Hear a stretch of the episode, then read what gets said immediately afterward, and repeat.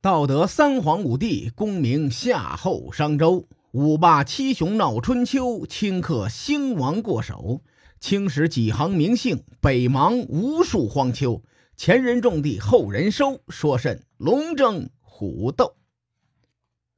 上回咱们说到，帝辛的苦主东夷，在帝辛对外征讨的时候呢，再次发生叛乱。帝辛在位差不多三十多年，主要的领导思想就一个字儿：莽。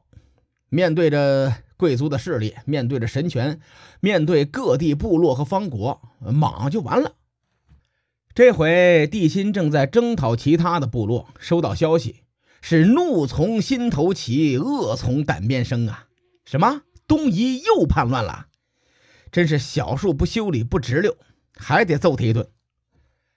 战争的根本呢是经济，商朝日渐衰落，收上来的贡品也不多，再加上帝辛呢莽了三十多年，哪怕家里有矿，那也经不起折腾啊。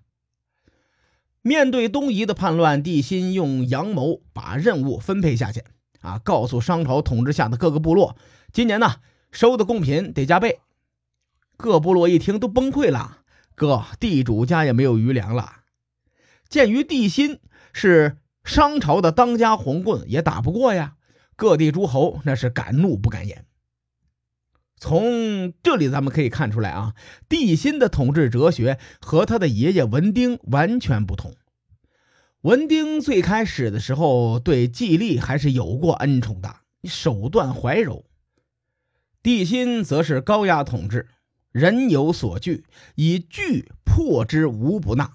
翻译过来的意思就是说，下属怕什么，他就用什么事儿去逼迫下属，下属也就从了。帝辛的统治刚强有余，柔韧不足，不懂得恩威并济。时至今日，很多领导也不懂得这个道理。管理公司的手段只是罚款这么一种方式，罚到最后呢，员工是揭竿而起，老子不干了。所以在帝辛加紧征集粮草的时候呢，有个人就站出来喊了一嗓子：“老子不干了！兄弟们，不要怂，打他丫的！”这个人呢，就是当时周族的部落首领，历史上赫赫有名的周武王姬发。周族很早之前就和殷商结下过梁子，想当年，帝辛的爷爷文丁就把周武王的爷爷季历给杀了。季历死了之后呢，他的儿子姬昌继承了族长之位，奈何形势比人强，商王呢称得上是那个时代的天下共主。周族呢，最多也算是西北的一个小部落。姬昌吸取了他爹季历的前车之鉴，低调很多，立刻向商朝俯首称臣。用今天的话说，相当于就是递交了一个投名状。你商朝是当家大哥，呃，咱们呢都是你小弟。殷商与西周毕竟是联姻关系呀，多少有些香火情。文丁只是因为自己的猜忌就把季历给杀了，这事说出去也不好听。而且呢，周族的西边还有犬戎对商朝那叫一个虎视眈眈，西方也需要有人驻守，这是客观事实，也是需要啊。因此呢，也就认下了这个小弟，把这个事儿就接过去了。姬昌继位没两年，文丁死了，帝乙登上王位。传说就是这小子把季历扔进死牢的，所以姬昌呢在西岐隐忍不发，闷头发展自己的一亩三分地。姬昌这种谋略对错呀，后人总结过，那叫做韬晦术，可以简单的理解为韬光养晦。商王帝乙和儿子帝辛是完全两种统治风格，帝乙操作稳如狗，基本上都是防御为主。帝乙在位二十六年，在他苟着的这二十多年当中，东方的夷人和各个部落都逐渐的强盛起来，这帮人成了帝辛日后的苦主。征讨二十三次，是野火烧不尽，春风吹又生。别人呢是坑爹，帝乙呢是坑儿子。不过这个帝乙苟着也有一个好处，那就是真稳。瘦死的骆驼比马大。毕竟商朝五百年的传承还是有些家底儿的。姬昌呢，才发展几年，打是打不过的，只能闷头继续发展。终于，帝乙在位二十六年，传给了帝辛商纣王。帝辛征战多年，连年的战争使人民得不到休生养息，你再大的王朝都会逐渐的走向衰落。比如新罗马帝国。我们今天开了上帝视角复盘商末周初这个时代，感觉呀，帝辛是穷兵黩武，但放在那个时代，好像帝辛的战略貌似有那么一点道理。当时毕竟是处于奴隶时代，人命不值钱，这些奴隶上战场九死一生，但被拉去祭天，那是十死无生。每个人都有时代的局限性。咱也不能要求三千多年前的帝辛有多么高的觉悟，地心的战略规划也并不是没有成效。在东夷叛乱之前呢，地心已经将中国大部分的核心区域都打下来了。他当时呢是缺少时间去巩固战争的成果。如果再给他二十年的时间休生养息，地心可能又是一个中兴之主。他距离成功只有一步，但是这一步。并不是输在了战术层面，而是输在了战略层面。当帝辛开始征战天下的时候，姬昌不会让他轻松完成自己的战略目标，因此呢，姬昌逐渐的拉拢对帝辛有怨气的诸侯部落或者是方国。虽然说姬昌吸取了季历的教训，采取了韬光养晦的策略，主动向殷商示弱，但真的要想做到这四个字太难了。古人说：“慧者如牙，易处而难守。”意思是韬光养晦的人呐，就像站在悬崖边上，容易站着，却难坚守。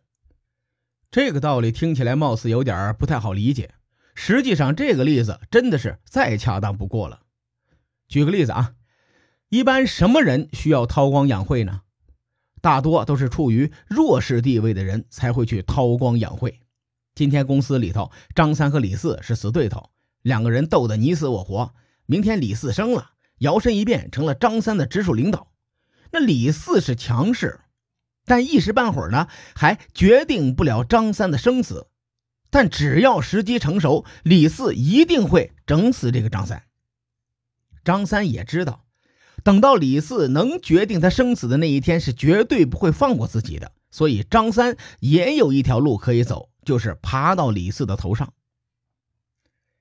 假如他明着和李四对抗，让李四感受到威胁，那么张三一定会死的很有节奏感。这个时候呢，张三需要韬光养晦，他就像站在悬崖边上，站起来莽一下并不难，但他和李四斗而不破，这就难了。如果想要斗而不败，那就更难了。此时，张三又不能一味装傻，公司里还有其他人呢。他要拉拢别人一起来对抗李四。他只装傻，别人不会认为他是韬光养晦，只会觉得要么大势已去，要么是真蠢，不是李四的对手。姬昌和张三所处的位置相似，一味的韬光养晦，帝辛也许暂时不整你，但各方诸侯怎么看？一定不会把自家的身家性命压在你姬昌身上，姬昌必须展示出一些东西，别人才会愿意下注。前面咱们提过，帝辛文韬武略，有两把刷子。察觉到姬昌的用意之后呢，他曾经将姬昌囚禁在羑里，啊，也就是朝歌附近的一个专门关押犯人的地方。关于帝辛囚禁姬昌，在《史记》中有两种说法。一是出自《殷本纪》，说姬昌之所以被囚禁在羑里，是因为纣王用极刑接连处死了九侯与鄂侯。同为三公的姬昌不免呢就流露出兔死狐悲的哀叹。这话呢被崇侯虎给听见了，于是向帝辛打小报告。随后姬昌就被囚禁了。另一个是出自《周本纪》，说崇侯虎向帝辛打小报告。西伯积善累德，诸侯皆向之，将不利于地。翻译过来就是：姬昌这小子收买人心，老大这事儿恐怕对你不利呀。不管怎么样，反正帝辛确实将姬昌囚禁于羑里，但最终呢，帝辛又将姬昌放回了西岐。既然商周两家有梁子，帝辛知道姬昌有不臣之心，又有机会杀死对方，那他为什么没有动手呢？书海沉沉浮浮，千秋功过留与后人说。我是西域说书人介子先生，更多内容请搜索关注微信公众号“伯乐灯”，与更多听友交流互动。伯乐灯将定期为粉丝发放福利。